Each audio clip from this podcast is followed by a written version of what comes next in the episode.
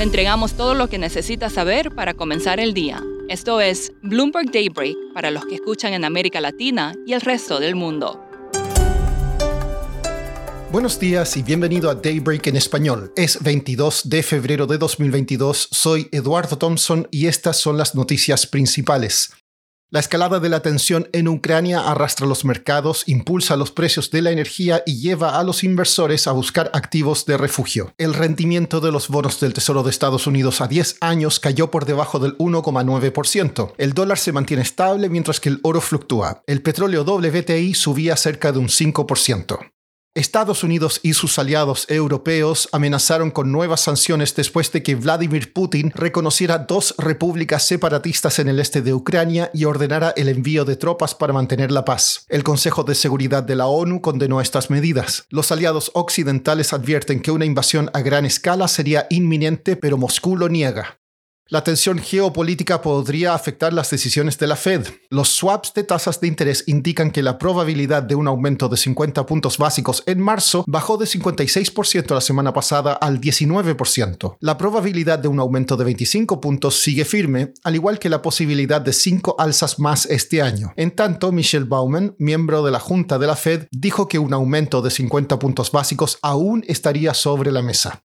Atención con los sistemas de mensajería. Reguladores en Estados Unidos están investigando al banco HSBC por uso indebido de servicios como WhatsApp entre sus banqueros. Deutsche Bank ha advertido a sus empleados que no borren los mensajes de sus teléfonos y JP Morgan recientemente recibió una multa por el uso de esta aplicación para comunicaciones de trabajo.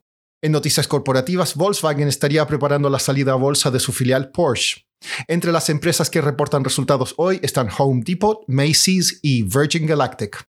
Pasando a América Latina, Eurasia Group da al expresidente de Brasil, Luis Ignacio Lula da Silva, un 70% de posibilidades de ganar las elecciones presidenciales este año. Esto a pesar de las encuestas que muestran que la popularidad del presidente Jair Bolsonaro ha mejorado en las últimas semanas.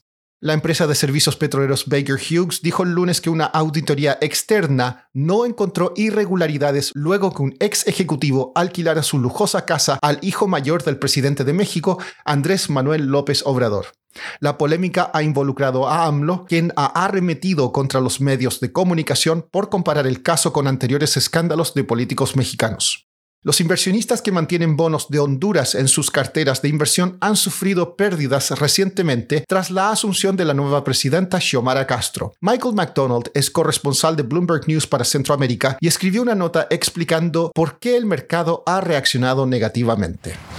Después del discurso de inauguración de la presidenta Xiomara Castro, eh, los bonos cayeron porque ella había anunciado que quería reestructurar la deuda del país. Los bonos hasta hoy en día no se han recuperado el 100%. Todavía hay un poco de desconfianza de parte de los inversionistas del gobierno de Xiomara Castro. Eh, la ven como un gobierno que va a ser más confrontativa y más conflictivo con el mercado y con eh, los mercados financieros. aunque algunos miembros del el gobierno han, aclarado que lo que quieren hacer es más como un refinanciamiento y no tanto una reestructuración integral. Aún así, los inversionistas ven el discurso y algunos miembros del gabinete, como confrontativos con, con el mercado. Michael, ¿es apremiante para Honduras hacer una reestructuración de deuda?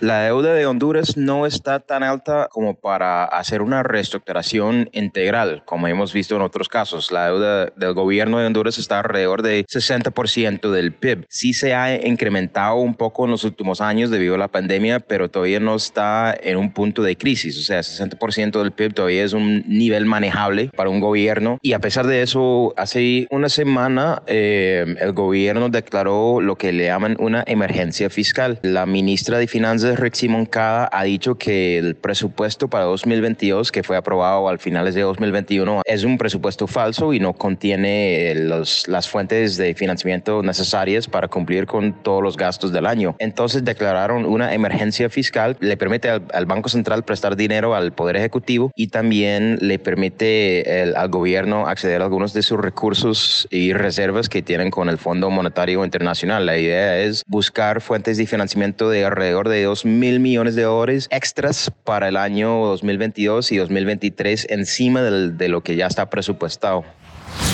Por último, la Corte Suprema de Colombia dictaminó ayer que un artículo que penaliza el aborto, salvo en unas pocas excepciones, es inconstitucional. Esto otorga a las mujeres el derecho a interrumpir voluntariamente un embarazo hasta la semana 24. Eso es todo por hoy. Soy Eduardo Thompson. Gracias por escucharnos. Para conocer todas las noticias que necesita para comenzar el día, revise Daybreak en español en la app Bloomberg Professional. También puede personalizar Daybreak para recibir las noticias que desee. Eso es todo por hoy. Sintonice mañana Bloomberg Daybreak